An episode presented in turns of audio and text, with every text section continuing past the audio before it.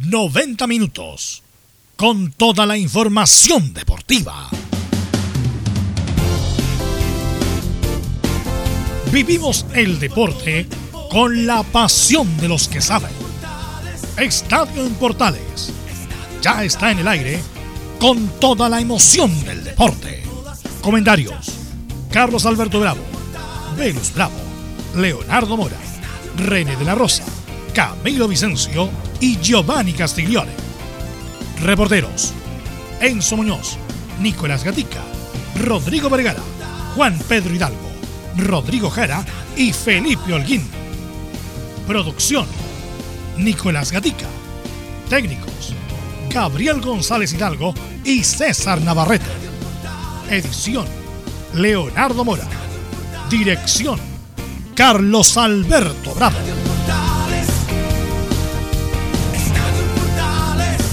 Estadio en Portales es una presentación de Ahumada Comercial y Compañía Limitada. Expertos en termolaminados decorativos de alta presión.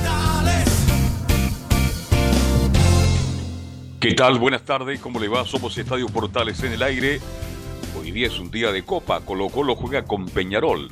Analizaremos también el triunfo de la U, segundo en la tabla de posiciones, y hay muchas otras noticias para el día de hoy. De inmediato, ronda de saludos. ¿Cómo está don Nicolás Gatica? Muy, pero muy buenas tardes. ¿Qué tal? Buenas tardes a, toda la sintonía de Portales, claro. Bueno, hoy día estamos justamente viviendo la previa de la Copa Libertadores, tendremos información de Colo Colo y también del equipo de Peñarol, que cuenta con algunas, por ejemplo, hay jugadores europeos, uno de, Hungría, uno de España, así que también tiene algunas novedades ahí el equipo de Peñarol que ha ganado, no lo tenía, yo lo vi, ha ganado cinco Copa Libertadores. Bueno, eso me lo vamos a revisar. Un equipo grande de América, el equipo de Peñarol. campeón del siglo, sí, pues. Eh, Nicolás Gatica. El 2000 fue integrado por la FIFA el campeón del siglo de Sudamérica, Peñarol de Montevideo. Cinco Copas Libertadores y una cantidad de jugadores impresionante que podríamos un día analizar. Bien, Vamos con el informe de la U para el día de hoy. Don Enzo Muñoz, ¿cómo está usted? Buenas tardes. Buenas tardes, Carlos Alberto. Sí, en Universidad de Chile están bastante felices luego del triunfo, segundo triunfo consecutivo. Por lo demás, le ganaron 2-1 a Cobresal en el Estadio El Teniente Rancagua, la nueva casa azul que tiene precisamente para, para lo que queda de campeonato. Obviamente, el privilegio siempre lo va a tener el Estadio Nacional. Vamos a repasar lo que dejó este triunfo, vamos a escuchar la palabra de Gustavo Huerta, vamos a escuchar también a Hernán Caputo y sobre todo a una de las figuras del campeonato, Walter Damián Montillo. Perfecto, muchas gracias. Y Católica, que también se prepara para enfrentar a Gremio el miércoles por la Libertadores. ¿Cómo está Felipe Holguín? Muy buenas tardes, Carlos Alberto, y a todos los oyentes de Estadio Portales. Estuvimos hoy eh, a mediodía en conferencia de prensa de la Católica, donde habló Matías Dituro de cara al duelo que va a tener eh, este día miércoles ante el elenco de Gremio de Porto Alegre. Esto y más en Estadio en Portales.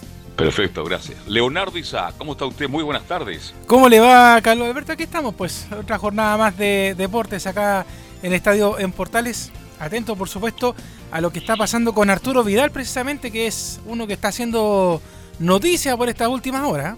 Así es es un hecho presentado en el Inter. ¿Qué tal, Velo? Buenas tardes. Todavía no, todavía no, pero hoy abandonó la práctica Vidal. Se espera que en las próximas horas ya sea anunciado como el nuevo eh, refuerzo del Inter de Milán. Así que inmediatamente vamos con los titulares que lee Nicolás Gatica. Exactamente, comenzamos entonces con el fútbol chileno, donde claro, la Universidad de Chile con el triunfo sobre... Laurencio. Está, está justamente en el segundo lugar como escolta de la Universidad Católica. Tendrá que esperar, por supuesto, lo que haga la Unión Española. Justamente va a enfrentar mañana a Antofagasta como visita. Además, en el informe de las colonias junto a Laurencio sabremos cómo llega Palestino Antiquique, donde nuevamente no estará Luis Jiménez. Además, bueno, se dio un resultado donde Universidad de Concepción venció a La Serena, que sigue en el último lugar. Eso no es tan bueno para Colo Colo, ya que si Coquimbo vence a Curicó, el equipo podría quedar ante penúltimo solo superando a La Serena y O'Higgins. En Chileno por el Mundo, como lo decíamos, hoy Arturo Vidal fue a buscar sus cosas al Barcelona para emprender rumbo al Inter de Milán. Además de los partidos de Copa Libertadores de Colo Colo y UC, habrá jueces chilenos en esta semana. Por ejemplo, esta noche, Ángelo Hermosilla va a dirigir el duelo del Bilsterman de Bolivia ante el Atlético Paranaense en el grupo de Colo Colo. Esta semana también Mauricio Isla fue inscrito en Flamengo para debutar justamente por la Copa Libertadores. Mientras en Perú, Mario Salas y Patricio Rubio también tendrán importantes desafíos. Cerramos con noticias de la Comebol donde durante esta jornada se debiera definir la postergación de las clasificatorias para marzo del próximo año. Esto y más en Estadio en Portales. Hoy ya teníamos a Laurencio también ahí. Laurencio, lo saludamos. ¿Cómo está usted? Buenas tardes.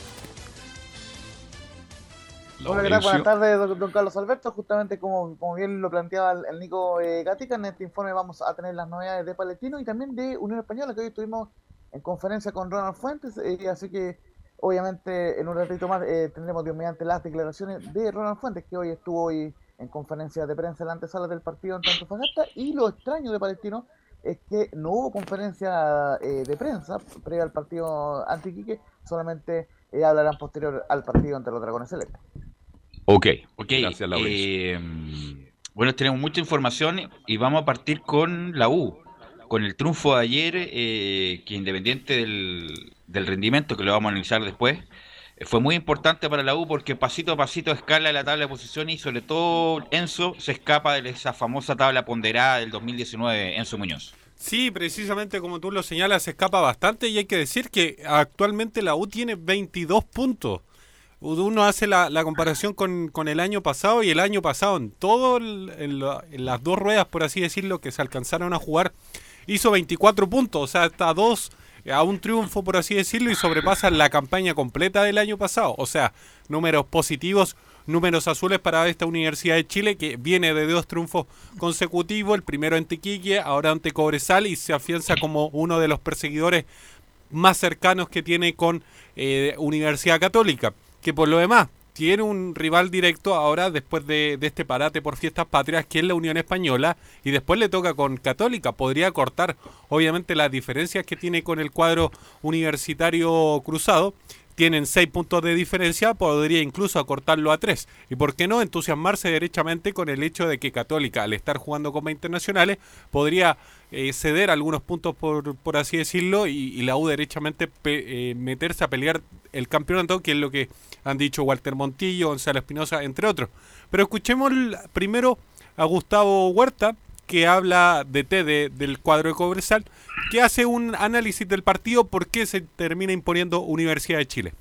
Creo que dentro de lo que fue sobre todo el segundo tiempo, buscamos las posibilidades primero de empatar, lo que se logró, lamentablemente el 2-1 vino muy, muy luego y después, bueno, con las características nuestras ante la categoría de equipo que es la U, buscamos la instancia que nos permitiera el empate. A rato tuvimos las opciones, pero en general la, la posibilidad de la U en algún momento de fortaleza, fortaleza defensiva, por ahí a lo mejor no nos dio como para poder por lo menos empatar el partido.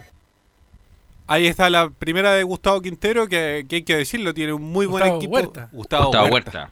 Quintero se fue hace mucho tiempo. Quintero es el que no quiere llegar a Colo Colo. Exacto. ¿Mm? Gustavo Huerta que... Bueno, respecto... Sí, Velus.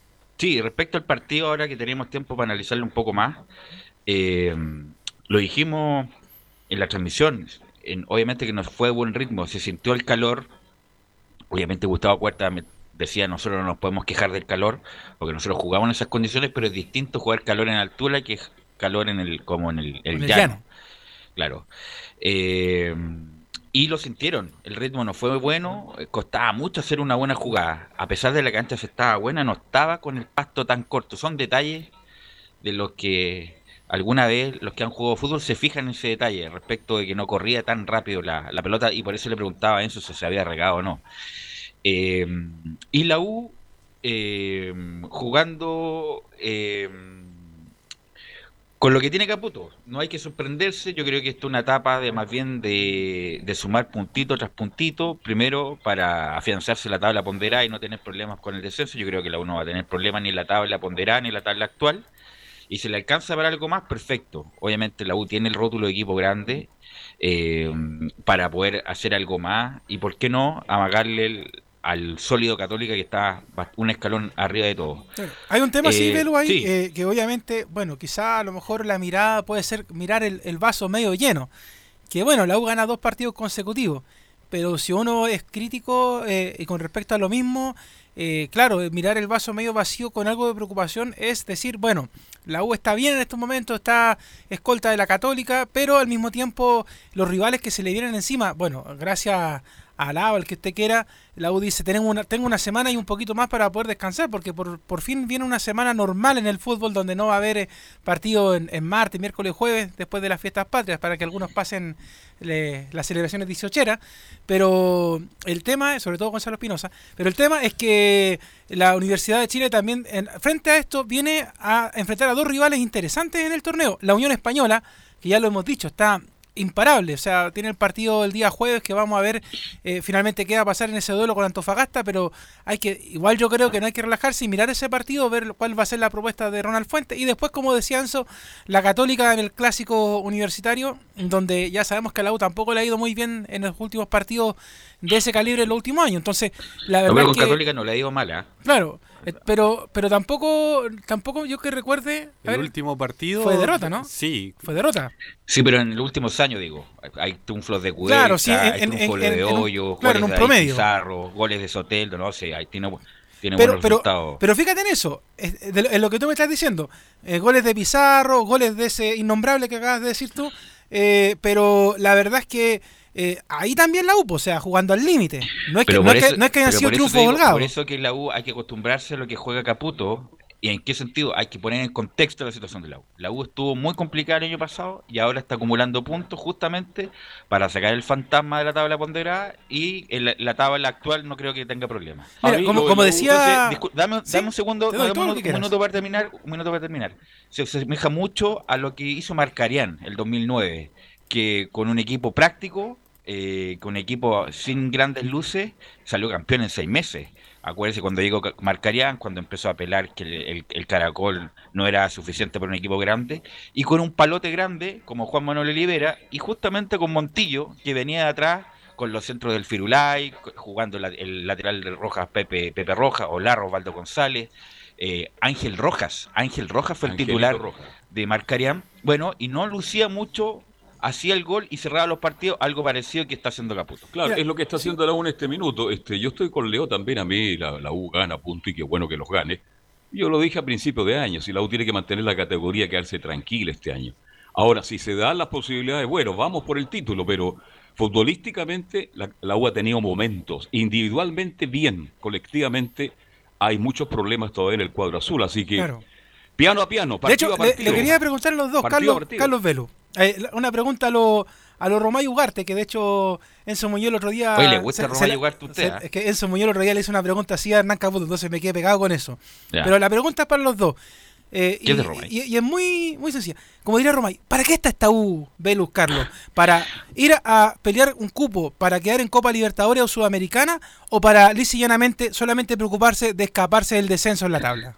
Es que una cosa lleva a la otra. Eh, yo creo que la U alcanza perfectamente para una Copa Internacional. Vamos a ver a fin de año si es sudamericana, porque hay que recordar que clasifica casi la mitad de tabla pues. para la Copa Internacional. Entonces la U yo creo que le va a alcanzar para una Copa Internacional. Sería óptimo clasificar a Copa Libertadores como segundo. Y si es que la U llegara a aumentar su nivel, eh, me imagino que lo tiene en el inconsciente Caputo pelear el campeonato. Pero a la U no le sobra nada, no le sobra nada. Incluso ayer, en los últimos minutos, sufriendo con Cobresal eh, porque obviamente tiene buenos jugadores como Gaete y Cañete, pero a la U le falta ganar con autoridad, en el sentido de no sufrir tanto, eh, de cubrir mejor el ancho de la cancha, eh, defenderse con el balón. lo que sí tiene muy buena contundencia, llega poco y lo poco que llega lo hace.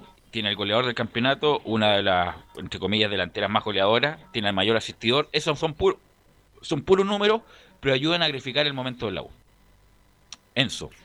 Sí, para terminar en parte lo, lo de Cauresal hay que decir que se va a enfrentar a Palestino esta próxima semana, el día jueves, a eso de las 4 en el Estadio El Salvador.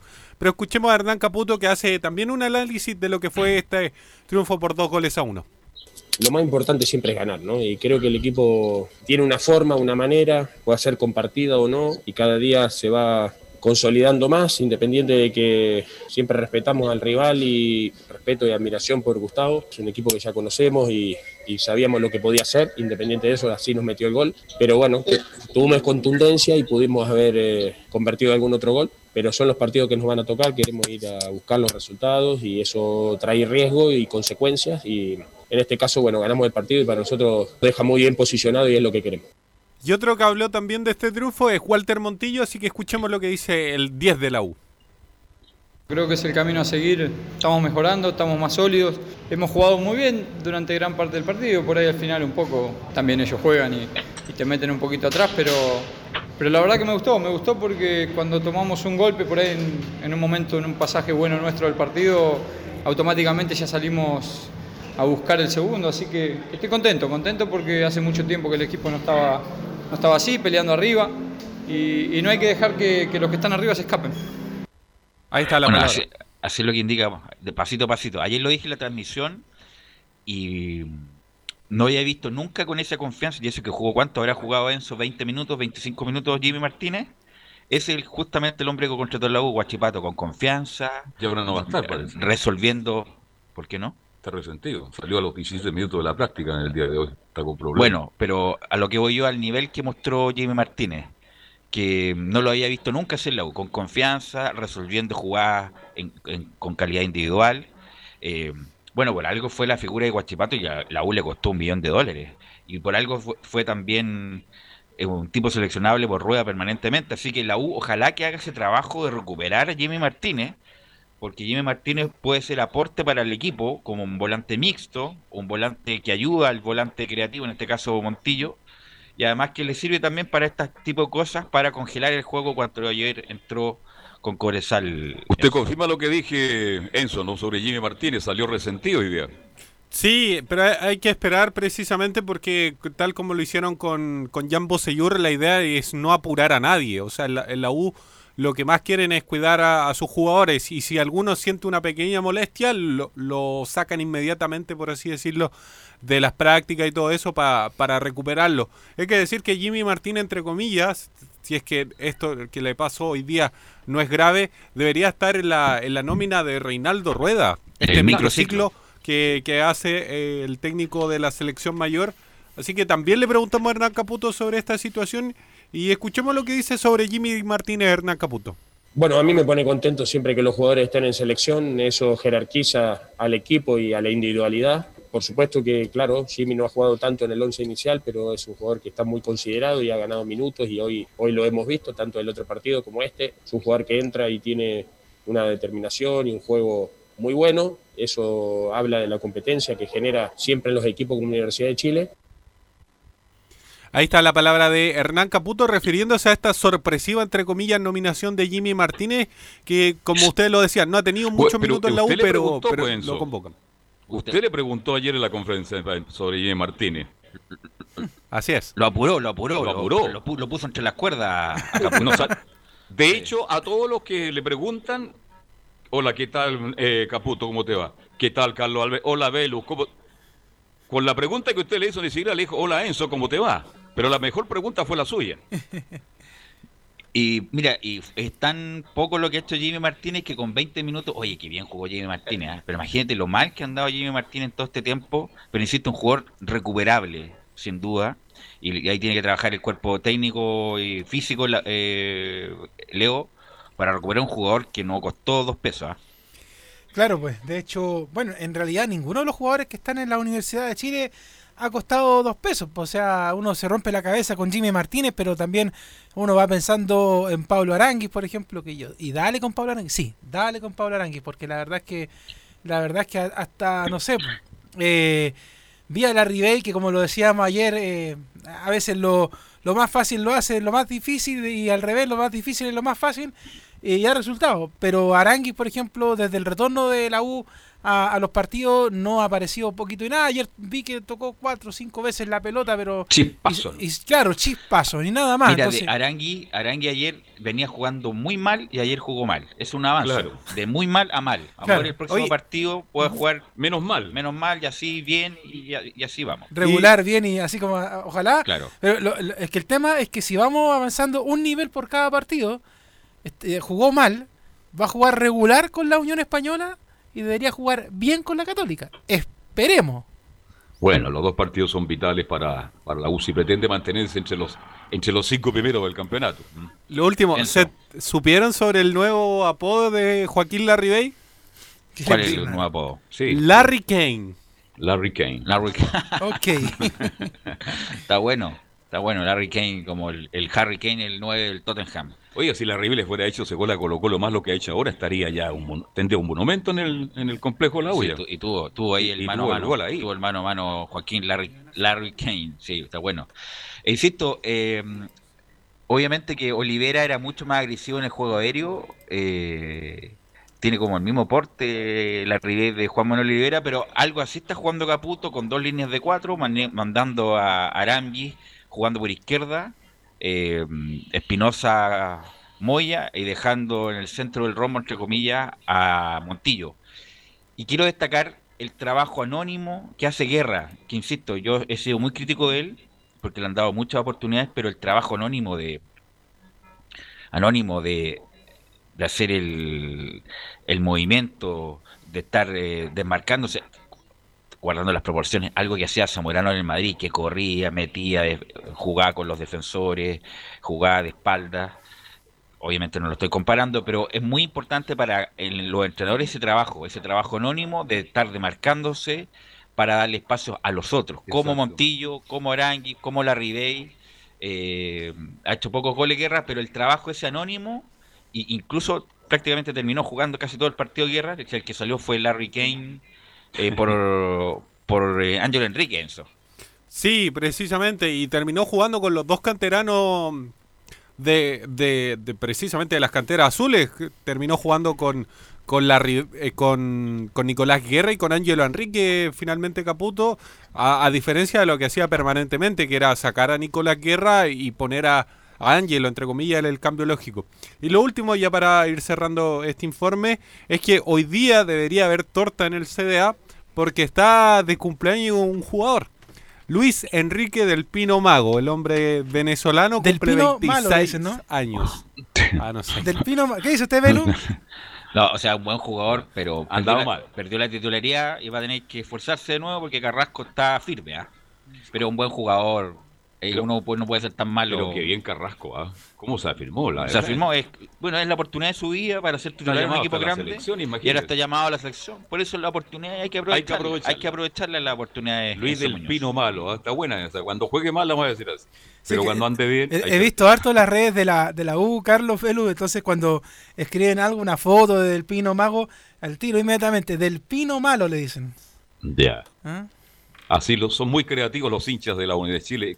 Como usted lo comentaba ayer, lo que ocurrió en la carretera ahí, que le dieron un espaldarazo ante el partido. Sí, y de Bueno, hecho no, después nos no. fijamos que en, la- en el mismo Rancagua, la entrada de Rancagua, en el primer semáforo donde estaban los antiguos mall, también Ya, hicieron no, otra parada ahí y también otra vez fuegos artificiales. O sea, vieron- fueron bien aleonados a la cancha del Teniente los, los jugadores de la U. Bueno, como siempre, Enzo, bueno, está el tema deportivo que ya lo, lo, lo informamos, está el tema eh, dirigencial institucional, que lo de Heller, hoy día sale en el Mercurio también, co- como que, que quiere averiguar quién ¿Quiénes realmente son los, pueden llegar a invers- la- los Lo que yo comenté el otro día. los inversores le dijeron que no eran ni representantes ni dueños de otros clubes. Incluso están así que Heller ha perdido plata en todo este proceso desde que asumió la U, tanto en comprar las acciones, en los préstamos que ha dado al club, en el interés mínimo exigible por la ley. Ahora, si es que vende la acción en este momento, también va a perder plata, porque la compró en un precio y la va a vender a un precio más barato. Incluso si no firma... A este- 1500 la compró y Si hoy no- día valen 350. por, por eso digo, Mucha plata. eh, o 400 la- parece que la fijaron. Eh, incluso ahora, si es que no llegara a firmar antes del 25 de septiembre, este acuerdo tendría que pagar una indemnización además, Heller, si es que se arrepiente. Eh, y justamente es un tema importante, delicado, porque no es por que la U sea muy distinta al resto de las instituciones, pero no puede entregarse A, cual, a que cualquiera, representa independiente a casa que- de estudio, pues. independiente que está en el mercado eh, y las acciones son a título eh, al portador quien las compra, eh, pero obvi- obviamente no puede entrar, no sé, po, un grupo que está relacionado en la arma en Rusia, por ejemplo. Como pasó ahora, por ejemplo, que los hackers del Corea del Norte hicieron la cuestión del Banco Estado, no puede aparecer un grupo así eh, manejando una institución como la U. Así que me parece bien que tome los recaudos en su Heller y esto se tiene que resolver al máximo en la próxima semana, ¿no? Sí, precisamente el 25 es la fecha de término que le puso esta empresa encargada de vender, que si no hay una resolución, como tú decías, tendrá que, pagar Carlos Heller de su bolsillo a, esta empresa, entre comillas, indemnizando eh, por, por, la situación. han estado varios meses en, en, venta, por así decirlo. Lamentablemente no, no ha habido un comprador claro o, o derechamente Carlos Heller no se ha inclinado por, por ninguna oferta. Entonces, hay, una, hay, una, hay un comprador claro. Lo que pasa es que ahora con todas las dudas que incluso en la prensa se empezaron a cuestionar quiénes son los verdaderos dueños, ahora la está pensando, pero no me, no me imagino a Heller que tiene lleno de abogados, tributaristas, ingenieros, mm. asesorados que se mande una una dicta sin, sin conocimiento. La verdad me extrañaría un tipo de los de los tipos más millonarios de Chile que no esté asesorado por, por personas calificadas para hacer este tipo de eh, operación. Velus, o sea, más allá de, de a quién le venda eh, el tema, es eh, la pregunta quizá a lo mejor va a ser muy dura, pero ¿alguien lo podría hacer peor de lo que lo han hecho ahora hasta ahora en la U? Heller, una cosa. Heller, Insisto, Heller, a pesar de que ganó dos campeonatos, una Copa Chile, una Supercopa, que para cualquier presidente de la U en la historia es un buen palmarés, porque la U, acuérdense, tuvo 25 años sin ganar nada, al borde de la desaparición muchas veces, pero justamente en esta década que ha sido exitosa para la U es malo, sobre todo por las expectativas que él mismo creó. El famoso estadio, y un equipo para ganar o protagonizar la Copa Libertadores, cosa que esas dos cosas, obviamente. El problema va por otro lado, Leonardo, porque representa la casa de estudio de la Universidad de Chile, entonces la U no le puede ver. Está hablando otra cosa. Sí, no, pero dice que puede ser más malo. Aquí tiene que llegar gente transparente, clara, a manichar Universidad de Chile. Imagínese, Gil se lo vende a cualquiera. Y pasan tres, cuatro meses y nos encontramos con ciertas novedades, con ciertas cosas que nos están de acuerdo. Pero, sí, estoy de acuerdo con eso. Pero también cuando entró Jurasek, cuando entró Delano, también eran cuestionados porque eran de un sector político que se querían apropiar comillas de la U, independiente de lo que pasó después con el caso Penta. Y obviamente tuvo que renunciar eh, Delano a la U y a toda el a, todo su territorio, la Teletón y todo lo demás. Bueno, él fue parte de ese grupo que... Esas cosas no deben repetirse en la U. Pero espérate, esa parte fue, ese grupo fue parte importante de, lo, mejor de, lo mejor de la historia de la U en el último 30 años. Bueno, bueno. Es difícil. Sí. Por muchas cosas. Vamos a ir a la pausa, Gabriel, y volvamos a ver con Colo Colo, sobre todo comentar la entrevista que dio Paredes en el Mercurio y que nunca lo había escuchado hablar así, y además con los. que de hecho, justo la, comentamos ayer por si acaso, Eru, ¿eh? así que. Vamos a la pausa. Sí, pero hoy día salió, salió hoy día. Salió hoy día en el Mercurio lo hablamos en extenso, pero hoy día es bueno repasar. Entonces no lo hablamos. Bueno, vamos con la información de Copa Libertadores con Nicolás Gatica a la vuelta de la pausa. Radio Portales le indica la hora. 14 horas, un minuto. Comercial IAC y Compañía Limitada. La mejor calidad mundial en laminados decorativos. Comercial IAC Compañía Limitada es Vertec en Chile. San Ignacio 1010, Santa Rosa 1779, Avenida Mata 446 y Portugal 501. Comercial IAC y Compañía Limitada es Vertec en Chile. AIG Legal es un estudio de abogados cuya misión es entregar una asesoría directa, veraz y personalizada para todos los ciudadanos. Contamos con especialistas en derecho de familia, herencias y derecho laboral, entre otras áreas. Visita nuestra página web www.aiglegal.cl o comunícate con nosotros y agenda una reunión sin costo al número más 569 73 04 67 92 AIG Legal. ¿Quieres tener lo mejor y sin pagar de más? Las mejores series de televisión, los mejores eventos deportivos, equipo transportable, películas y series 24/7. Transforma tu TV a Smart TV. Llama al 973-718989. Twitter arroba panchops. Una mirada distinta, con reflexión, profundidad la encuentras en www.opine.cl. Ya lo sabes, www.opine.cl. Somos tu portal de opinión. Visita www.radiosport.cl, el sitio web de la Deportiva de Chile. Programas, noticias, entrevistas y reportajes, podcast, radio online y mucho más. Todo lo que pasa en todos los deportes lo encuentras en www.radiosport.cl. La Deportiva de Chile en Internet. Termolaminados de León, tecnología alemana de última generación. Casa Matriz, Avenida La Serena, 776 Recoleta. Foro 22 622 56 76. Termolaminados de León. Este 18 y 19 será especial, porque este año cada pie de cueca se vestirá de palmas, pero de alegría y orgullo por ellos, por las personas mayores que inspiraron nuestras vidas los invitamos a unirse a esta cruzada de solidaridad, de respeto y homenaje. Nuestro compromiso junto a Conecta Mayor de la Pontificia Universidad Católica es ir en ayuda de más de 50.000 personas mayores de 80 años con necesidades urgentes, entregándoles contención, apoyo, conectándolos a la vida.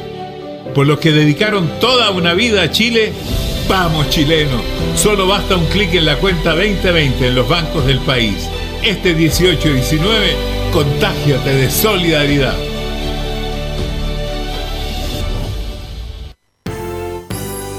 ...1180 en amplitud modulada.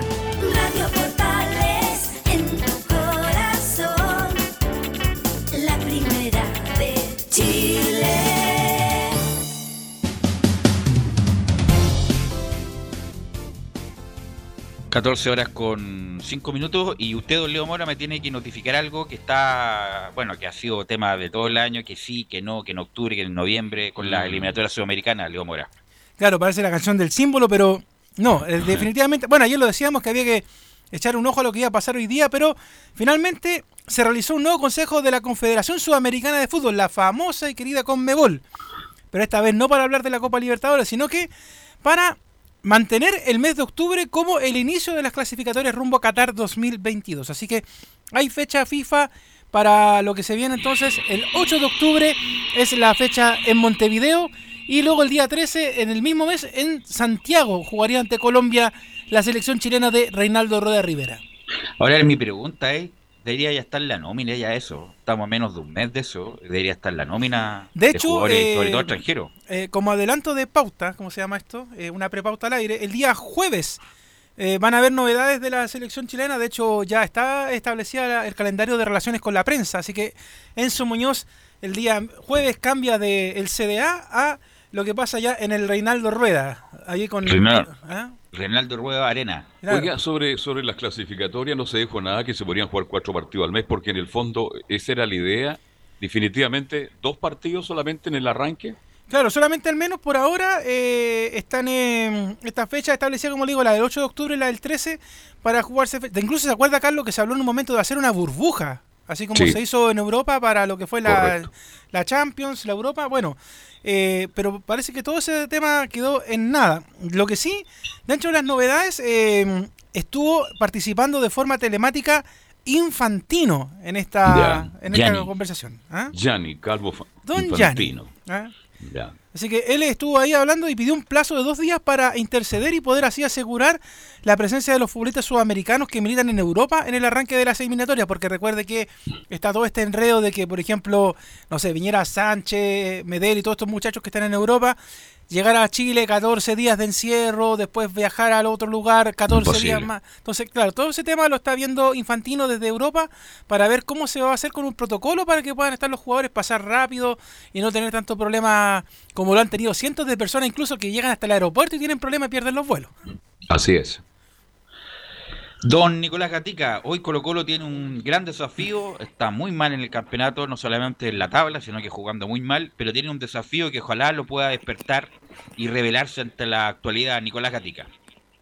Sí, exactamente. Pero para hacer el tema de Reinaldo Rueda, decir que él estuvo hablando ahí con otro medio y adelantó algo. ¿ah? Dice, por ejemplo, todo se va a intensificar. Hasta este viernes tenemos plazo para hacer la convocatoria de los internacionales. Así que algo adelantó justamente Reinaldo. Además dice Ya. sobre el partido de Uruguay, tenemos programado grabar el sábado 3 de octubre a Uruguay, pero ese día el clásico universitario es el 4. Entonces le pedí a la gerencia de competiciones que moviera ese partido para el 1 o el 2. Así que hay que ver también eso si puede sufrir modificaciones ese duelo entre la U y la Católica. Sobre todo la U que tiene seis nominados. Claro, Pero- yo sé que los seis no van a ir, pero al juego uno Católica- o ninguno. No, y la Católica, ¿quién? Pero ¿Quién en la nómina definitiva, Puch. ¿Quién Puch. Puch, Puch y Puch. No, no, no, pero eh, pensando, pues, Puch, Kusevich, que sigue la Católica, eh, Parot, aunque a mí no me gusta Parot, nunca me ha Puede gustado. ser uno de los. Eh, y sería de la Católica y de la U, de la U, Moya, Moya podría ser, para estar en el plantel, y sería, bueno, ah, bueno ahí lo que ponga el señor Re- Reinaldo Rueda, Nicolás Gatica. Ahora sí, vamos con Colo Colo, Nicolás, que hoy día juega un partido muy importante por Copa Libertadores. Exactamente, pues este partido que va a ser el reinicio justamente de la Copa Libertadores para Colo Colo, para los equipos chilenos y para todos los, los rivales de- del continente. Después, por supuesto, vamos a hablar cosas de Peñarol, que tiene jugadores europeos y que tiene más o menos una situación similar a Colo Colo, que no está en los primeros lugares, pero está mucho mejor, porque por lo menos no ha perdido, ha tenido algunos empates. Pero Colo Colo, por supuesto, está con bajo rendimiento y es la duda justamente que les presenta a todo el- a toda la gente, digamos, los futboleros y los no futboleros, que van principalmente a los hinchas de, de Colo Colo, eso los tiene preocupados los juegos que ha tenido el equipo Albo. Como lo comentábamos ayer en la estadística, ha marcado solamente en más de 15 partidos, 16 goles solamente, y la mayoría ha sido de volantes. Así que también eso es preocupante. En dos fechas además lleva cero goles marcados y apenas una o dos llegadas entre el partido de O'Higgins y el partido de la Calera. A mí me llama la atención que Millennials, bueno, los que nos indicó como Nicolás Gatica, los titulares, los Millennials, que son las generaciones más jóvenes, ahora se sorprendan del historial de Peñarol. Eh, Peñarol es un equipo grande. pero que los milenios de 40 para abajo, pero están No, mal. millennials no, son menores. Son los millennials, Leo, son Para de son menores. de 40 abajo. No, no, no, no, no, menos de Yo los 30. meto ahí también. Son Sí, menos no, de sí, 30 los millennials, ¿no? De hecho, en- entramos los que tenemos un poquito más de 30, porque es la, es la, es la generación del 85 en adelante. Ya, pues. Bueno, pero a lo que voy es que los millennials ahora descubren quién es Peñarol, viejo. Viejo, uno de los más que- importantes del mundo. Sí, lo que pasa es que eh, aquí nos pasa, y perdón que lo diga, pero es como cuando los colocolinos hablan de la Copa Libertadores, pues se está oxidando allá en el, Ah, en bueno, el pero Museo independiente de eso, uno, el tema es que, Peñarol es por ejemplo, los, equipos grande. brasileros, los equipos argentinos son los que en el último tiempo han ganado más torneos No, no, continentales. sí, entonces, pero yo voy a, voy a la historia, voy a la historia que Peñarol es uno de los clubes más grandes del mundo. Sí, pero no le pida a los, no, no le pida a los jóvenes que hagan esfuerzos de ir a Wikipedia incluso a buscar a quién es Peñarol. Por eso voy, a eso voy. Ahí de es la- el tema. Y, y no solamente. Se cansan. Yo tengo muchos compañeros que hacen clases en universidades y están hasta aquí con los. No lo Ya. pueden decir públicamente, pero los estudiantes millennials de la universidad les ponen un 4 y hacen el- le hacen un show al director de escuela. Eh, tienen poca tolerancia a la frustración. Y eso me, me- me- me- ahora que me metió en las redes sociales, oye, Peñarol ganó cinco copas, jugó Elías Figueroa, Alberto Spencer, eh, fue campeón del mundo, fue declarado por la FIFA para Sudamérica el campeón del siglo. Bueno, a ese rival independiente que no está bien tampoco Nicolás Gatica, juega Colo Colo el En los de hoy. 80, 90 Peñarol es un equipo más grande del mundo. Y aquí quiero detener, perdona Nicolás, ¿por qué cree usted que fue a Peñarol Elías Ricardo Figueroa? ¿Mm? Cuando pudo ir de Europa a Real Madrid, porque Peñarol era uno de los equipos más grandes de la época. Peñarol que recorría el mundo velos y cobraba una cantidad de plata impresionante. Y tú hablaste de Spencer, centro delantero ecuatoriano espectacular. Era un equipo maravilloso. Entonces, llegar a Peñarol en esos años Obviamente que era la demasiado realidad importante. del fútbol uruguayo como la realidad del fútbol sudamericano dista mucho de esa época, como pasa en Chile, en Uruguay es peor. Ven un chico a los 15 años jugando bien y ya lo quieren vender y asiste a la liga uruguaya. Es, no obstante eso, hay que recordar siempre la historia de los grandes clubes, como en este caso Peñarol, Nicolás Gatica. Claro, Peñarol que tiene los cinco títulos siguientes: 60, 61, 66, 82, que se lo ganó a Cobreloa, y el 87, que fue el último título del cuadro. Y lo ganó acá en el Estadio Nacional, al América de Cali, Lo ganó el Nacional, sí. con gol al último minuto de Diego Aguirre. Así que eso, como decíamos, el rival que va a enfrentar Colo Colo. Pero centrándonos en Colo Colo, vamos con la principal duda que tienen muchos. ¿Quién va a ser el portero? Si va a ser Pinto o Cortés el arquero. Y eso lo responde el técnico Gualberto Jara. Eh, respecto a Pinto, eh, es muy pronto para este, para tomar ya una decisión. Vamos a evaluar todo, vamos a, voy a ver videos indudablemente y, y luego definiremos, pero sí estaba claro que, que, que la, la rotación de los arqueros también eh, estaba dentro de lo establecido previamente, ¿no? así que necesitamos a los dos o, a- o- y tal vez tres en, en- en ritmo de competencia, ¿no? por tantos partidos que vamos a seguir y, y- y necesitamos tenerlos. Ahí estaba entonces, y de hecho, en, en- en medio algunos dicen que va Pinto y en otros que va Brian Cortés, así que todavía hasta el ¿Y usted último momento dice, está la duda de quién va a ¿Quién ser el arquero. ¿Quién, va, quién dice que usted que va, Nicolás? Yo creo que va a ser Cortés. A mí me gustaría Pinto, ¿ah? no, creo, no, creo, no creo que vaya Pinto, pero ya Pinto se está acercando a Cortés. Entonces, ¿para qué lo cambió? ¿Ah? Si lo cambió dos partidos, Claro, debería lo- continuar con Pinto. Pero bueno, sería como un, un gran revés para Cortés no, no jugar en esta vuelta de Copa Libertadores, Nicolás Gatica. Claro, y lo otro que decíamos, y que también se refiere el técnico Gualberto Jara, cuando hablamos de los dos partidos que Colo Colo lleva sin marcar, que eh, apenas pocas llegadas, de hecho en el partido frente a la Calera fue un remate casi a los 40 del segundo tiempo, entonces bastante poco lo que ha hecho Colo Colo en este último partido, y justamente sobre eso Gualberto Jara se refiere a la falta de gol del equipo cuando no está Paredes. Es un tema que también tenemos que ir afinando, ¿no? Eh, a veces generamos situaciones y estamos fallando ahí en el último, en el último tramo, ¿no? Eh, indudablemente que Paredes eh, es una garantía de, de gol, digamos, ¿no? Pero eh, es algo que tenemos que mejorar con las llegadas de los este, extremos, de nuestros interiores, en fin, tratar de afinarnos en eso para, para eh, trabajar más tranquilos luego los partidos, ¿no? Porque generamos algunas situaciones, no lo convertimos y el rival sí de repente lo hace. Así que eh, ese es un tema que eh, lo, lo tenemos que mejorar indudablemente. Ahí está, por la falta de gol que ha tenido Colo Colo. No, le ha faltado de todo Colo Colo. Eh, incluso en la entrevista que comentaron ustedes latamente ayer. No, pero hable, a- a- ¿qué opinión tiene sobre lo que Pero no, no, no, declaraciones de pero Paredes? independiente del lo que lo que estamos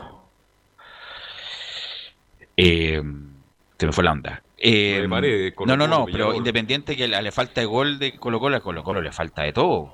Es verdad. Por lo que dijo ayer Paredes, que los segundos tiempos los pasa por encima porque ya no tenía la supervisión de la parte física en toda esta pandemia por el conflicto laboral que tuvo Colo Colo, que no, no tuvo la cantidad de entrenamiento suficiente porque eh, inde- no, independiente que se entrene no es lo mismo que jugar y Colo Colo lo siente los segundos 45 minutos y va a jugar con, con Peñarol que tiene más rodaje.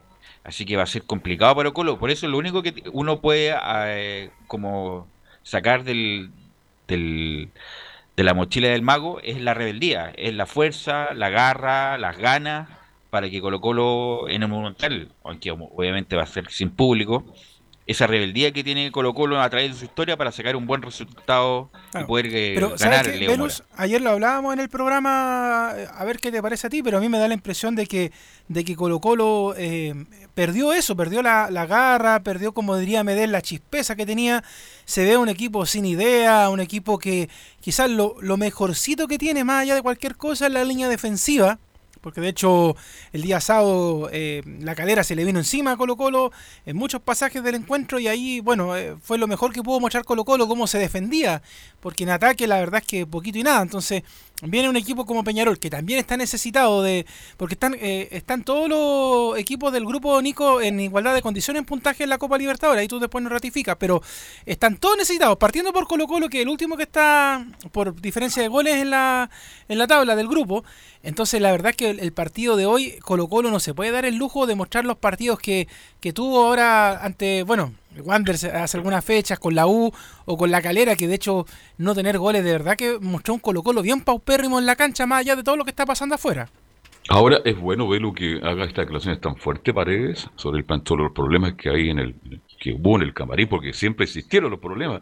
Él dice, durante 10 años nunca vi lo que Bueno, vi. fueron tan graves los problemas que los tuvo que salir a, hablar públicamente, so- sobre todo dos, dos jugadores argentinos, Mauche y, y Barroso, respecto a los famosos derechos de imagen. Pero bueno, ojalá que en Colo Colo llegue la calma, porque eso, independiente que no quieran, se traslada al campo. Y con un técnico interino, que obviamente trata de hacer su mejor trabajo, pero igual uno inconscientemente como que no, no es que no lo tome en serio, ¿ah? pero que uno no, no, no está atento igual como si tuviera un titular y con, y con jerarquía. No lo digo que, que, Que- que cual igual Jara no lo sea, pero es distinto. es de la- es de la casa, Jara. Es distinto que, no sé, pues la banca esté como, como, como Filipao, que en algún momento estuvo cerca, o como Quintero también. Como Quintero, que es campeón, seleccionado ecuatoriano y boliviano, que esté Gualberto Jara, que insisto, no me cabe duda que lo respetan los jugadores, pero inconscientemente hay un cierto, no relajo, pero no, no se le pone todo Nicolás Gatica. Exactamente, y antes de pasar a revisar el equipo, vamos a ver lo que dijo Leo Mora en primera la de posición en el campeonato de la Copa Libertadores, donde Colo Colo, claro, está último con tres puntos por diferencia de gol, pero están ahí también en el mismo grupo con tres unidades, Peñarol de Uruguay, Atlético Paranaense de Brasil y Wilstermann de Bolivia. De hecho, hoy día juegan Wilstermann y Paranaense ahí en Bolivia, va a dirigir al árbitro chileno Ángelo Hermosilla. Y la tabla en el campeonato chileno también está complicada porque ahora ganó la Universidad de Concepción y Colo Colo está superando solamente a O'Higgins y a La Serena. Y tiene que ver que Coquimbo no supere también su partido a Curicó. El equipo para esta tarde, importante, Nicolás Gatica, a ver, para analizarlo. Exactamente. Después vamos a ir con, con Peñarol, pero primero Colo Colo, por supuesto. Cortés en el arco. Campos por lateral derecho. Barroso, Insaurralde y Opaso. Va a la punta izquierda el Torta. Fuentes y Carmona va a la contención. Gabriel Suazo, pese a que no jugó un buen partido el sábado, va a ser el volante creativo sorpresivamente. No, no, y no, arriba no. van a estar Volados, Paredes y Mouche. No, no, eh, Suazo va a ir por izquierda. Sí, pues. Eh, ¿Cuándo Suazo ha sido volante creativo? Nunca. Nunca. Va a ir, disculpa que te, que te rectifique, va Carmona, volante central, Fuentes por la derecha, Suazo por la izquierda y los tres de arriba, Volados, Paredes y Mouche. Va, va a ser con dos líneas de tres y cuando se pierda el balón, lo más probable es Mouche eh, le pega una mano a esa línea de tres, lo mismo Volados por el otro lado. Yo creo que es un equipo sensato. Sí, Colo Colo no tiene un lateral izquierdo increíble. ¿ah? Estamos hablando de Colo Colo. Bueno, trajeron uno de la fuente, no, no han dado bien. ¿Qué pasó con Béjar, eh, Nicolás Gatica? Que hizo buena campaña en Palestina y cuando jugó en Colo Colo lo hizo bien. ¿Por qué no le dan una oportunidad? ¿Qué No pasó sé. con Béjar, eh, Nicolás Gatica? Sí, de hecho el día sábado frente a la calera entró a los 46 minutos en los descuentos, cuando quedaba bastante poco, reemplazó a Marco Volado. Obviamente no, no hizo mucho. El partido pasado frente a O'Higgins también ingresó los últimos minutos. Es citado Béjar, pero no es titular para el técnico Alberto Jara. Anda tan mal Béjar para no tener una oportunidad, sobre todo si De La Fuente anda mal. Aunque paso con el clásico, por lo menos, anduvo mejor de lateral izquierdo que, que lateral derecho. Así que Campos, por lo menos, refuerza la, la defensa. O sabemos que marca bien. O paso va a tener un poco más de salida por la izquierda. Los tres volantes, entre comillas, de contención, con un poco más de salida a Suazo. Y los tres de arriba que ya mencionó Nicolás Gatica. ¿Y Peñarol cómo forma? Exactamente. Antes de pasar a revisar la formación de Peñarol, vamos a escuchar una cortita sobre el portero, Kevin Dawson del equipo uruguayo, que se refiere a cómo llega Peñarol al partido contra Colo Colo. Sí, bueno, después de, tanto tiempo de, espera y por todo lo que hemos pasado, todo el mundo volvemos a, lo que es un partido de copa. Eh, obviamente que, que algo nuevo por lo que va a ser eh, ya del viaje, todo el protocolo que hay que tener en cuenta y bueno, obviamente jugar sin público, que la copa tiene eso, cuando uno juega de local o de visita se siente, así que bueno, eh, vamos con, con muchas ilusiones, venimos trabajando bien y, bueno, esperemos el, martes hacer un gran partido por sobre todas las cosas y de ahí obviamente después el resultado va a ser una consecuencia del trabajo que hagamos. Oiga, Peñarol termina de jugar, Nicolás Gatica. ¿Se duchan en el estadio o se van directo al aeropuerto? Están en el aeropuerto, están en, no, están en un, termi- en un hotel que está cerca del aeropuerto, se van a ir cerca de 90 hotel. minutos antes del partido, después termina el compromiso, se duchan en el Estadio Monumental y de inmediato se van nomás a tomar el al aeropuerto sé si Uruguay. se duchan Sí, en el solo estadio- 30 horas van a estar acá. ¿Se duchan en el estadio, Nicolás Gatica? Sí, esa es la información que tengo ¿Está que se confirmado? duchan. Por eso pregunto. Para, Porque para hacerlo. Ah, ¿cómo, Leo? Ellos tienen permiso para hacerlo. Los que Ah, tienen ya, duelo ya. internacional. Lo mismo Ya. pasa con la, con la selección chilena y su rival. Se duchan y inmediatamente al aeropuerto. Ya, perfecto, perfecto. Por lo tanto, repítame el, el- el equipo de Colo Colo para esta tarde, Nicolás Gatica. Bueno, va a ser con eh, Brian Cortés, Felipe Campos, Julio Barroso, Juan Manuel Insaurralde, Óscar Opaso, César Fuentes, Carlos Carmona, Gabriel Suazo, Marco Lados, Esteban Paredes y Pablo Mouche. Y el equipo de Peñarol va a ir con Kevin Dawson en el arco, cuatro en el fondo, Giovanni González, Fabricio Formiliano, Enzo Martínez y Joaquín Piqueres. En el medio campo aparecen Jesús Trindade, Facundo Palestri Este desconocido seleccionó uruguayo Cristian El Cebolla Rodríguez, Facundo Torres y en delantera David Terán, ex Santiago Wander y el español de 34 años, el 9 Chisco Jiménez. Oiga, si Colo Colo le mete y juega más allá de lo futbolístico, puede ganar este partido, definitivamente. Por eso, em, una cuestión anímica, e- emocional, más que futbolística. Lo puede y, ganar. Y actualidad. Una, cu- es un deseo más bien. Ojalá que Colo Colo gane, porque obviamente la actualidad indica otra cosa. Hoy día, ¿desde a qué hora horario estamos en Portales Digital, don Leo, con este partido? Desde las seis y media al aire va a ser el relato del enérgico Anselmo Rojas esta tarde con el comentario del Pato Rodríguez, Nicolás Gatica en cancha y Laurencio Valderrama Amén. en la central informativa esta tarde. Ok, gracias Nicolás. Y vamos con la Católica, que Sí, también pero antes de ir con la, Sí, antes de ir con la. UC Velus, eh, hay que decirlo, Enzo Muñoz mufó a Jimmy Martínez. El técnico ¿Qué- qué- nacional, qué usted, así? ustedes mencionaban la, la entrevista a Nicolás, eh, lo, eh, mencionaba esta entrevista que, que le hicieron en, en Agricultura a Reinaldo Rueda, y sobre Jimmy Martínez dijo lo siguiente. En el, entrenamiento de esta mañana en la U se lastimó Jimmy Martínez y lo teníamos considerado para el microciclo. Lamentablemente le ha costado mantener el nivel que mostró en Huachipato. La información que hay sobre el jugador es que en la mañana, el entrenamiento de la mañana, sintió un tirón y esta tarde va a ir a la clínica Med precisamente a hacerse los exámenes correspondientes para desca- descartar lo que podría ser un desgarro. Desgarro. Exactamente. Desgarro, tres semanas fuera. ¿Qué tal? ah? Así que- Y Galani no, no está. No, pero Galani está próximo. ¿no? Galani Ya- llegaría la- para el próximo partido, sí o sí. Con la Unión Española. ya, el 27. En, hubiera sido en condiciones normales muy bonito partido para ver, pero lamentablemente no va a ser así. Ahora sí con la UC. Ahora sí vamos con don Felipe Holguín y la Católica. Muy buenas tardes, Velo, y a todos los oyentes de Estadio en Portales. Así es como lo comentaba en titulares, la Católica el día de mañana tiene que enfrentar a Gremio de Porto Alegre a, eso de las 21 a 30 horas en el, reducto de Estadio San Carlos de Apoquindo. Recordemos que la Católica en este plano internacional no anda muy bien como en el plano nacional, está último, no tiene ningún punto y el equipo que acapara toda la atención es el Gremio que tiene que enfrentarlo también, pero viene con algunas bajas Gremio ya que la figura, como se puede decir, eh, eh, Everton eh, fue vendido al Benfica hombre que era eh, pieza importante en el, en el esquema del eh, técnico de gremio, eh, muchachos, y también eh, estuvimos en conferencia de prensa en la mañana donde habló eh, Matías Dituro con respecto al, al, partido ante gremio. Vamos a escuchar qué les parece muchachos la conferencia de prensa donde habló el arquero Matías Dituro y se refirió al rival de mañana que es bastante complicado. ¿Cómo llega la UC ante gremio? Que independientemente de cómo llegue el rival y, la cantidad de partidos que, que haya jugado, y nosotros eh, tenemos que preocuparnos por nuestro juego, por poder seguir creciendo en nuestro modelo de juego, por poder plasmarlo dentro del campo, llegar al miércoles de la mejor manera y, y poder conseguir un, un triunfo en casa. Después, eh, eso se verá, si tener más o menos partidos es favorable para uno o para otro equipo. Bueno, como dije un poco recién, ¿no? creo que si bien obviamente nos hubiese gustado jugar algún que otro amistoso antes de comenzar el torneo, pero esta seguidilla de partidos no, nos han venido muy bien. Yo creo que, que no, no debería afectar eh, en cuanto al rendimiento de juego. Creo que estamos preparados para, para afrontar este partido. Hicimos un gran trabajo durante todo este tiempo, tanto en lo conceptual como, como lo que plasmamos dentro del campo de juego en los entrenamientos y en los partidos. Creo que llegamos de muy buena forma y, tenemos que preocuparnos un poco más por, por nosotros, sabiendo que tenemos un rival de, de jerarquía adelante. Además, muchachos, se le preguntó cómo llegan en lo físico para enfrentar a un equipo que marcha en el Brasileirao, bien digo, en el lugar 15.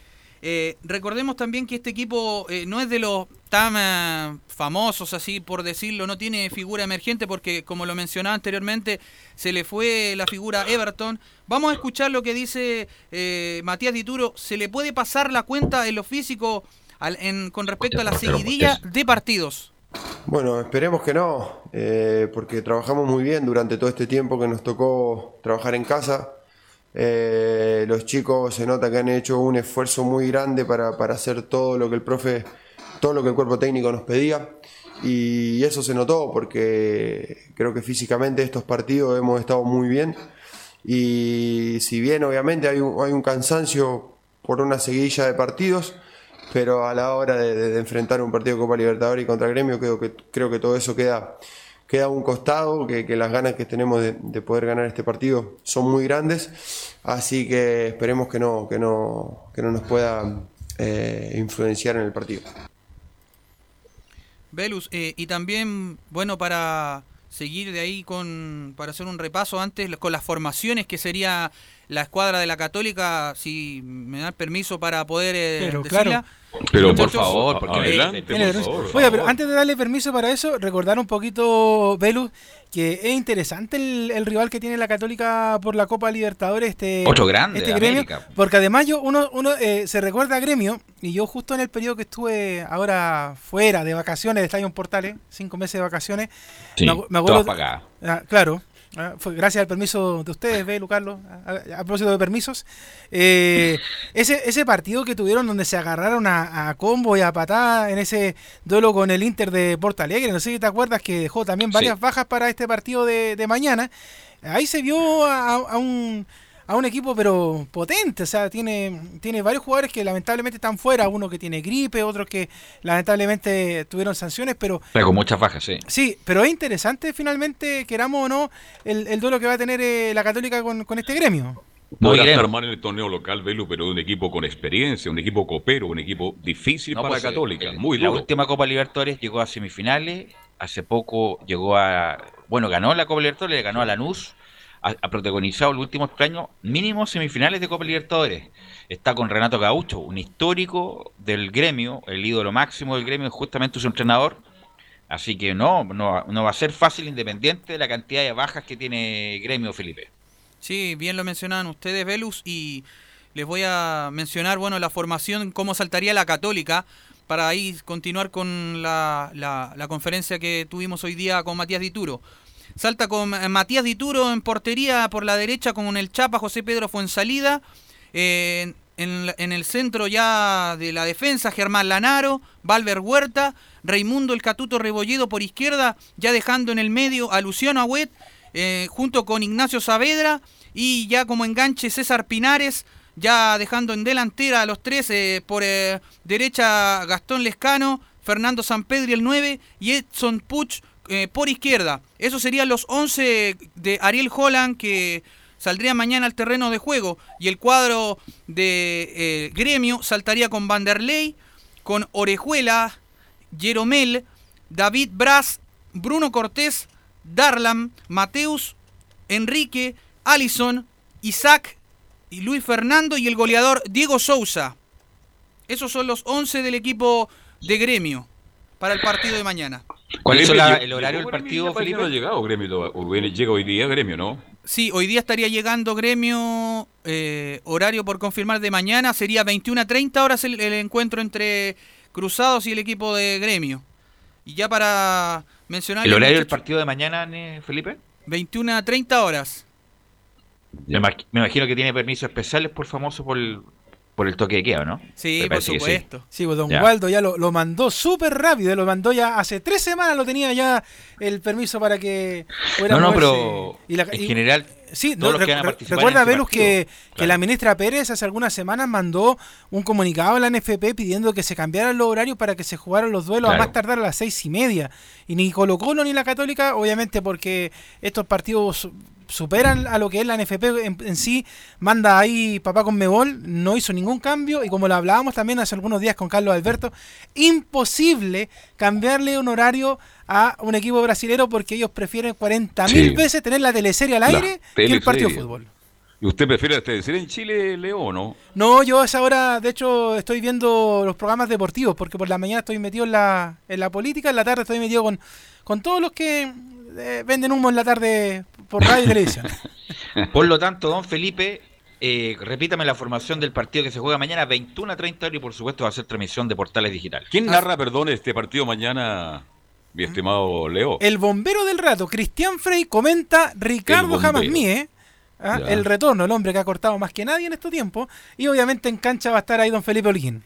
Perfecto. Felipe, repítame la formación de la Católica. Así es, salta con Matías Dituro en portería, José Pedro el Chapa Fuensalida por derecha, Germán Lanaro eh, en la defensa junto con Valver Huerta, Raimundo Rebolledo por la izquierda, eh, ya dejando en el medio campo a Luciano Agüet, acompañado de Ignacio Saavedra y de enganche César Pinares, ya en delantera, dejando por derecha a Gastón Lescano y en eh, como nueve clásico Fernando Sampedri y por izquierda Edson Puch. Esos son los 11 del cuadro de Ariel Holland que saltarán mañana y el cuadro de Gremio saltará con Vanderlei, Orejuela, Jeromel, David Braz, Bruno Cortés, Darlan, Mateus Enrique, Allison, Isaac, Luis Fernando y el goleador Diego Sousa. Esos son los 11 del equipo de Gremio.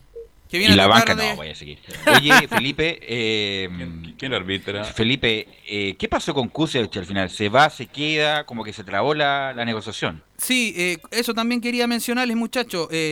El inconvenientes de último momento ocurrieron con el traspaso de, de Benja Kusevich al Dinamo de Zagreb. El joven zaguero eh, había viajado, como recuerden ustedes, a, a Europa la semana pasada, luego de que se anunciara un eh, entendimiento entre las partes involucradas para que el futbolista siguiera su carrera en el viejo continente. Sin embargo, el medio croata HRT Sport publicó que desde el GNK Dinamo confirmaron que estaban interesados en que el jugador se hiciera miembro de nuestro club, pero durante las negociaciones no se acordó ningún conjunto de condiciones para completar este traspaso. O sea, él no se hizo eh, los chequeos físicos ni, ni nada, y por decirlo por el estilo, eh, médicos. Eh, y no, se, no, han llegado a ningún puerto y lo dijo Juan Tagle, el presidente de Universidad Católica, la semana antes pasada cuando tenía que... le preguntaba a los medios de prensa con respecto al tema de, de Benja Kusevich, así que está ahí Benjamín Kusevich, no se sabe el todo 100% confirmado si es que estaría en el Dinamo de Zagreb.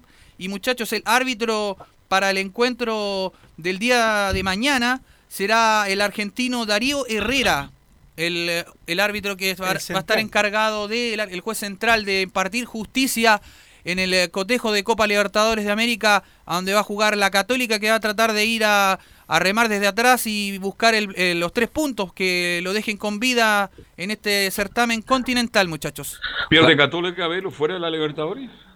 No, todavía le queda, pero obviamente hay que ganar. Además que Si bueno, lo gana, tres puntos mañana tiene- acá. Tiene muchas bajas, muchas bajas gremio, ojalá pueda aprovecharlas.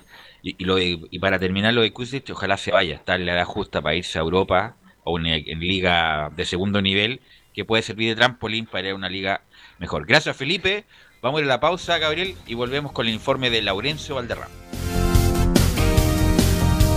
Radio Portales le indica la hora. 14 horas 35 minutos. Termolaminados de León, tecnología alemana de última generación. Casa Matriz, Avenida La Serena, 776 Recoleta. Foro 22 622 56 76. Termolaminados de León. ¿Problemas de familia, herencias, laboral y otros? AIG Legal, estudios de abogados que entrega asesoría directa y personalizada para atender su situación personal. Especialistas en derecho de familia, herencias y derecho laboral, entre otras áreas. Comuníquese con nosotros y agende una reunión sin costo al más 569 7304 6792 o visite nuestra página web www.aiglegal.cl.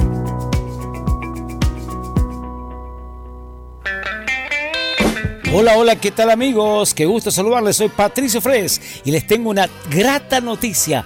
A las 6 de la tarde en punto estaré en Radio Portales con el Club del Pato. No se lo pueden perder, ya lo saben. 18 horas hasta las 19 horas, el Club del Pato en Radio Portales. Nadie me para esta vez. ¿Quieres tener lo mejor y sin pagar de más? Las mejores series de televisión, los mejores eventos deportivos, equipo transportable, películas y series 24/7.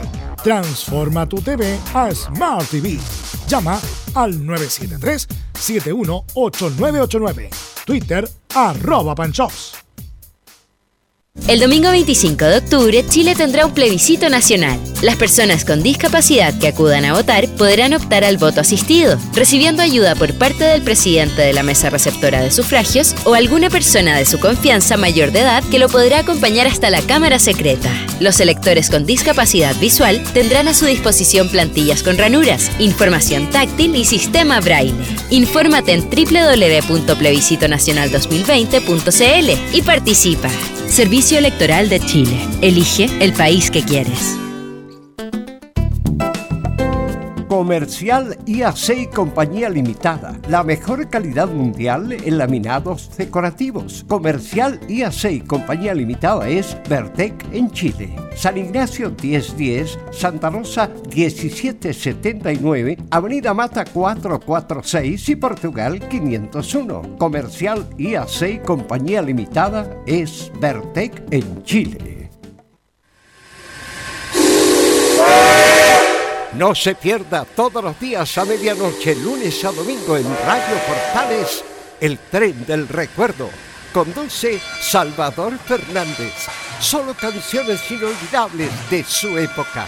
Contáctese con Salvador Fernández al foro 22 319 7959. Le esperamos esta medianoche con el tren del recuerdo en Estación Portal.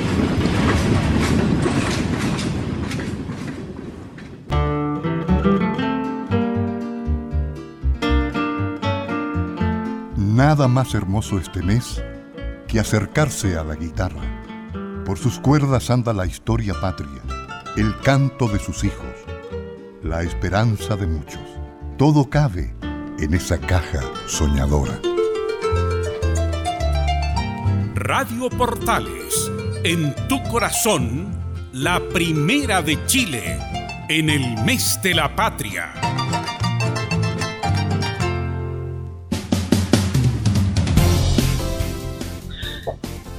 14 horas con ya 40 minutos y vamos a ir con la gesta, o sea, no gesta, algunos como que han, han exagerado con lo de Nicolás Massú y su pupilo Dominic Thiem.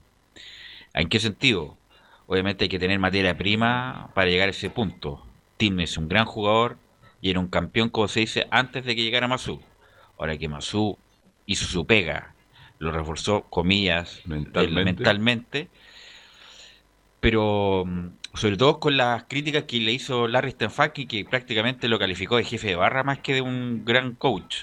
Eh, así que no lo, yo no lo quiero ningunear, ¿quién soy yo? Soy una, una cucaracha al lado de Masu, pero hay que todo en su, en su justa medida.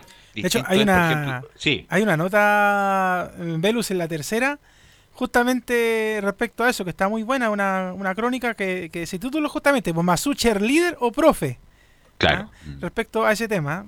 Yo la verdad es que tampoco me metería... Es un gran motivador, Masúa. Pero por eso digo, uno podría ver, no sé, pues, un entrenador agarra, por ejemplo, el retirado Capdeville, lo hubiera agarrado, aunque Capdeville fue 76 del mundo en su mejor momento, lo hubiera puesto entre los 50, ¡uh, qué buen trabajo del coach! cómo lo ¿Y cuántos jugadores quieren ahí de medio pelo y alcanzaron una gran figuración? Eh, el mismo Masupo, bueno, obviamente que tenía condiciones, por supuesto, eh, estuvo 10 del mundo, campeón olímpico y todo lo demás. Se hizo un gran trabajo con él porque tenía muchas carencias cuando empezó en su juego. Así que es una polémica para los que son más entendidos en tenis respecto, no la quiero quitar ningún caso mérito Méritos a Nicolás qui- ¿Quién iba a pensar que después de retirado iba a ser un muy buen entrenador como Dominic Thiem y comillas lo que ha hecho con la Copa Davis? Así que vamos a escuchar a Nicolás Massú y su primer gran y su primer gran triunfo como entrenador que es ganar un Y gran Slam. Slam. Así que vamos a escuchar la primera, Gabriel, que uno tiene que luchar hasta el final. Uno como entrenador, uno siempre piensa que uno tiene que luchar hasta el final. O sea, hasta que no se pierde la última pelota, no se pierde el partido. Ese es el enfoque que tenía yo como jugador y también trato de transmitírselo a él como, como entrenador. Yo creo que hoy día el tenis eh, y el deporte en sí son muchas situaciones que, se- que van pasando, los partidos van cambiando. Eh, este partido lo podría haber ganado cualquiera de los dos, hasta el final. Eh, sacó uno por el partido, después sacó el otro por el partido. Eh, uno pa- parecía que ya iba a ganar y después se, pasaba al otro. Entonces eh, es muy difícil especular con un resultado final hasta que no termina. sobre todo en una, en una final de una slam donde hace mucho tiempo se viene esperando de que alguien de la nueva generación empiecen a ganar, donde se habla mucho, donde saben que es una oportunidad muy grande y obviamente que eso también se siente. Y se lo sabremos nosotros, que hemos ganado muchas cosas en el tenis, menos un Grand Slam. Exacto. ¿Quién estuvo más cerca de un Gran Slam? eh, Chilo Río, ¿no? Y Chilo Río. Fernando González también llegó a la final Claro. de Australia con Dos Federer. finales tuvimos, ¿ah? Eh, lamentablemente nada que hacer con Corda. Bueno, después se El supo pájaro, ¿no? Estaba pichicateado, más Corda. Y con Federer nada que hacer. Nada que hacer ahí. Le ganó tranquilamente a, a Fernando González. Fernando González pues tuvo semifinal de Roland Garros, cuartos de final en, en el US Open. Y, en Wimbledon también estuvo en cuarto, me parece, Fernando González. Río, final de Australia, cuarto en US Open, cuarto en, Francia y en Wimbledon octavos, donde fue eliminado alguna vez por Boris Becker. Vamos a seguir escuchando a mm, Nicolás Massú respecto de su de que justamente la segunda, que Dominic Thiem había jugado tres finales antes de Grand Slam. Eh, en el caso de Dominic ya había jugado tres finales antes, de su cuarta. Lógicamente quizás tenía esa experiencia de haber jugado finales, pero eso no significa que uno va a estar totalmente tranquilo y te va a asegurar algo. Uno tiene que tratar de manejar las situaciones y creo que para ganar como ganó también las manejó bien. Lo que pasa que, que hay que ver cómo fueron las finales anteriores. La primera final de Grand Slam perdió con Rafa que ha ganado 12 Roland Garros. Después la segunda final de Roland Garros perdió en un partido que después de ganar el segundo set también hay que ver cuántas horas venía jugando antes y estaba enfrente un jugador que te pone una intensidad increíble que no te da ninguna oportunidad como Rafa. Quizás sí, este año en Australia fue el, Grand Slam que sentí, y él también, por lo que hablamos, de que tuvo más cerca, porque tuvo 2 Z 1, estuvo a un punto de quebrar y ponerse break en el cuarto, y como que el partido estaba más encaminado para el lado de y terminó perdiendo. Pero también per- terminó perdiendo con uno de los mejores jugadores de la historia, donde un jugador que ha ganado no sé cuántas veces Australia. Y decir que este fue bien especial este US Open porque se jugó en pandemia y justamente por la pandemia no quisieron ir ni Rafa Nadal y bueno, Federer estaba lesionado pero tampoco jugó y además fue sancionado, Sancionado Djokovic que era el principal candidato por ese famoso incidente con, con la jueza de línea por haber mandado un pelotazo. Oye, pero tiene buen jugador, tiene condiciones extraordinarias. No, Time es muy bueno. Sí, lo que, le- lo que faltaba es la motivación que se Pero la se había ganado cosas también antes, por Claro, eso digo. claro. No es que no es un tipo... Lo que le faltaba lo puso Masu. ¿Ah? No Bueno, entregar los partidos jamás. está siendo generoso. Sí, Eh, hay que ser generoso porque más que mal es el coach del equipo de Copa Davis. Por eso, está siendo generoso. Vamos a, a escuchar la última de Masu que nos indica que se el, el 2013 que no le tocó ganar el US Open. Yo me retiré el 2013-2014, llevo seis años como entrenador, partí siendo entrenador como capitán de Copa Davis de Chile, que hasta el día de hoy soy orgulloso de eso. Eh, de a poquitito me empecé a involucrar de vuelta en el tenis, estuve en el circuito mujer durante un par de meses, siempre entrenando a jugadores en, en- en Chile, en Miami, y bueno, eh, llegó la oportunidad de entrenar a, a Dominic, que creo que era un desafío súper importante por el jugador que es, por la persona que es, pero o sea, a mí me gustan los desafíos, me gusta la presión, uno vive de esto, lo mismo que hoy día fue el partido, fue un drama, como una película, pero el ganar y el perder eh, y el competir es lo que a uno lo mueve, este es el hábitat que uno quiere estar, la competencia, significa mucho, pero por él más que por mí, porque sé lo que trabaja, sé lo que se dedica, sé lo que viene trabajando desde chico. También a mí me pasó, yo estuve muchas veces acá y soñaba con ganar un, un torneo como este. No me tocó ganarlo como jugador, me tocó como entrenador. El jugador no estuvo ni, ni cerca. Eh, no, ¿Hinchada la clasificatoria? No, no, sí, siempre quedó eliminado en cuarta ronda. el sí. máximo. A, a Nicolás Mazul le fue mal en los Grand Slam, siempre le fue mal. lo- Eh, una o dos rondas, o tres rondas con suerte. Nunca con un, man- un Vanderbilt, pues jamás. Llegó a la final de uno, con Ah, lo el más de grande. el de Madrid, que perdió con Juan Carlos Ferrero. Pero ganó seis torneos, no hizo una gran carrera. Mazul, yo no quiero. Lo que pasa es que a mí tampoco me gustan mucho las exageraciones en los bloques deportivos del lunes. Como que si Masura ha ganado el Grand Slam. Porque somos exagerados en Chile. ¿no? La tapada de Bravo todavía la están comentando. ¿ves? Ahí sí le doy. Ahí no, no están mal las exageraciones, porque Bravo sí. Sí, gran tapada. Gran tapada y, y- Es miércoles siguen hablando de eso. y Bravo hizo un gran partido Con los pies, con los pies, extraordinario.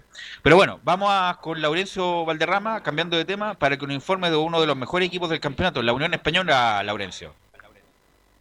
Bueno, y justamente siempre eh, es bueno eh, eh, comentar sobre el tenis en, el Estadio Portales, así que lógicamente se agradece el espacio ahí para el gran Nicolás Mazú. Eh, justamente, un saludo para, justamente un gran saludo para, para ustedes, muchachos. Justamente hoy Ronald Fuentes estuvo en conferencia de prensa en la Unión Española. Eh, cuando, si te puede acercar un poco al teléfono, Lorenzo, se escucha como lejos. ¿Ahora sí? Ahora sí, ahora sí. Más. Ahora sí, muchachos. No, eh, lo, que le comentaba justamente era que eh, se esperaba hoy quizá una, conferencia del técnico de Palestino, Ivo Asay, pero no hubo conferencia en el cuadro árabe. Eh, en minutos, lógicamente, vamos a repasar cuáles son las bajas eh, del cuadro árabe Antiquique. Recordemos que van a jugar el día miércoles. Pero el que sí eh, habló con los medios fue Ronald Fuentes, el técnico de la Unión Española, que, que ojo, si le logra ganar el día jueves a Deportes Antofagasta, terminará en el segundo lugar de, la tabla de posiciones en la, en la fiesta patria. Eh, así que vamos de inmediato con esas declaraciones de Ronald Fuentes, quien estuvo con los medios a este mediodía. Dice la primera, tenemos que seguir potenciando nuestro nivel porque vamos a jugar ante un rival complicado como Antofagasta. De la mejor manera, pero también con mucha responsabilidad, sabiendo de que tenemos que tratar de seguir potenciando nuestro nivel futbolístico, por lo menos en lo que hemos visto en el entrenamiento, estamos tranquilos de que seguimos reforzando los conceptos del modelo de juego nuestro y los jugadores lo están entendiendo de muy buena manera. Y bueno, vamos a enfrentar a un rival que, es muy complicado, que ha hecho valer su condición de local, independiente que por ahí contra Audax empató, pero me parece por lo que viene el partido podría haber convertido otro gol más en, el primer tiempo sobre todo. Eh, y es un rival que tiene una forma de jugar bastante clara con, con Armando, clara también en relación a las transiciones ofensivas que son muy rápidas y vamos a tener que estar muy atentos a cuando perdemos el balón, de estar bien ordenado y bien compacto para que no nos pillen de contra, que es una de las cosas buenas que tiene. Pero con mucha, muchas ganas de seguir creciendo desde lo futbolístico y sabiendo que, como les decía yo, esto es fútbol. Podemos jugar muy bien, a lo mejor terminamos perdiendo 1-0, pero no por eso vamos al próximo partido eh, empezar a dudar de lo que estamos haciendo. Y justamente la segunda de Ronald Fuentes dice que, eh, que el, que da segundos en esta fiesta patria Laurencio, es para nosotros. Es la idea, es la idea, tratar de poder sumar los tres puntos. Eh, por estadística nosotros perdemos o ganamos, muy raro que empatemos por la forma de jugar que tenemos, eh, pero trataremos de, de, poder ser contundentes en el plano ofensivo, tener un poquito más de orden, poder decirlo de alguna manera, y también del, del de, tratar de no de contrarrestar lo bueno que tiene Antofagasta para que no generen tantas oportunidades y ojalá poder ganar el partido para pasar estas fiestas patas en una segunda ubicación que sería muy bueno para nosotros. Muchachos. Laurencio, Laurencio. Ahora sí, eh, ¿me escuchan? Si no fue Laurencio, no fue Laurencio. Ahora sí, sí.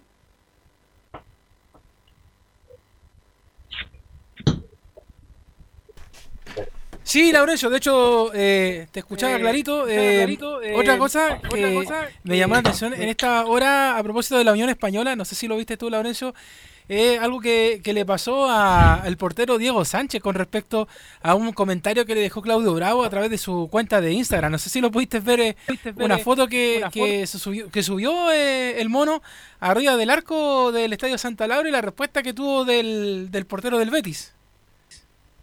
Eh, bueno, eh, eh, justamente como estamos pendientes de la conferencia de, de del escucho lejos, escucho lejos, Laurencio. Ahora sí, eh, justamente como, como, como, estábamos pendientes de la conferencia de Ronald Fuentes no pudimos ver esa, esa situación, pero por lo menos eh, sé que son muy amigos y que se han comentado en otras ocasiones en, eh, por las diferentes redes, sociales. Justamente eh, también una declaración importante y que va en, complemento con la primera fue la que marcó el técnico Ronald Fuentes sobre Deportes, Antofagasta, que tiene varios lesionados. Eh, justamente el venezolano Eduardo Bello es el principal lesionado que tiene Deportes Antofagasta, pero dice que es un rival potente y tiene clara la idea de juego.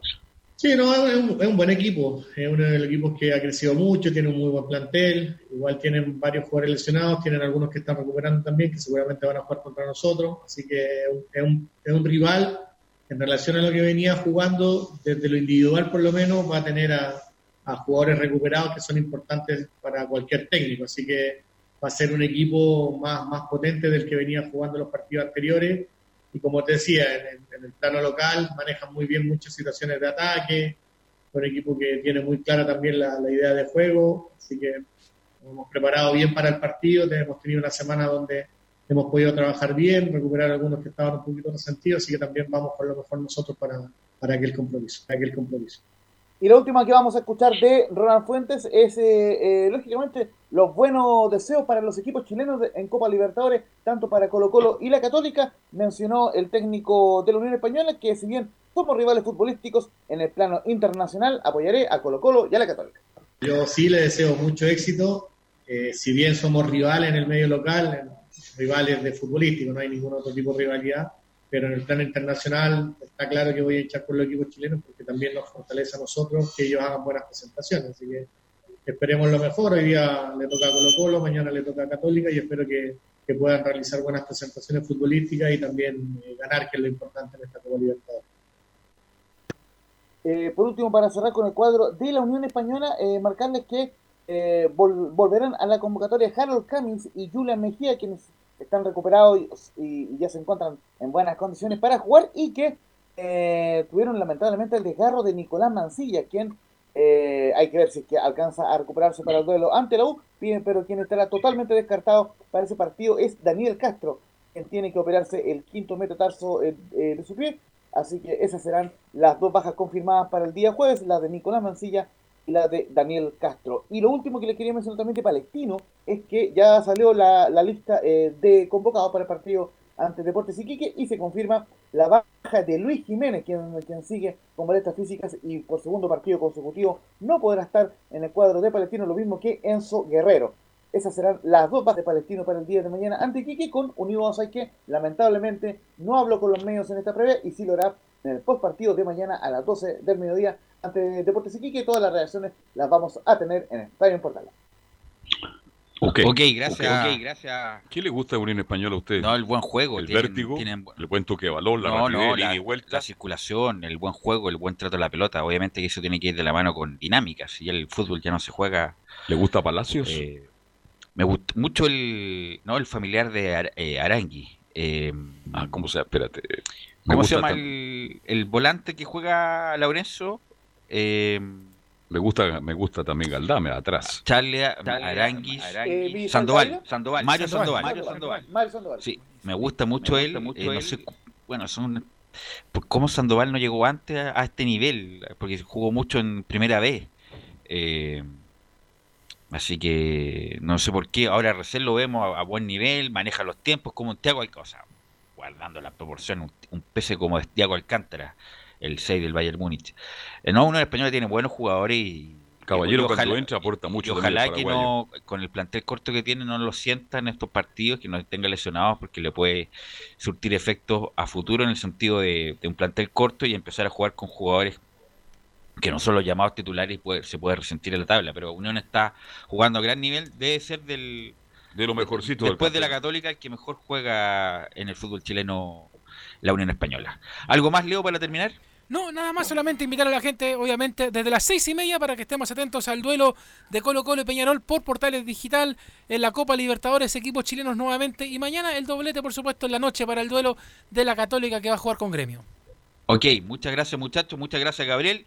Nosotros nos encontramos mañana en otra edición de Estadio en Portales. Fueron 90 minutos con toda la información deportiva Vivimos el deporte con la pasión de los que saben. Estadio en Portales fue una presentación de Almada Comercial y Compañía Limitada. Expertos en termolaminados decorativos de alta presión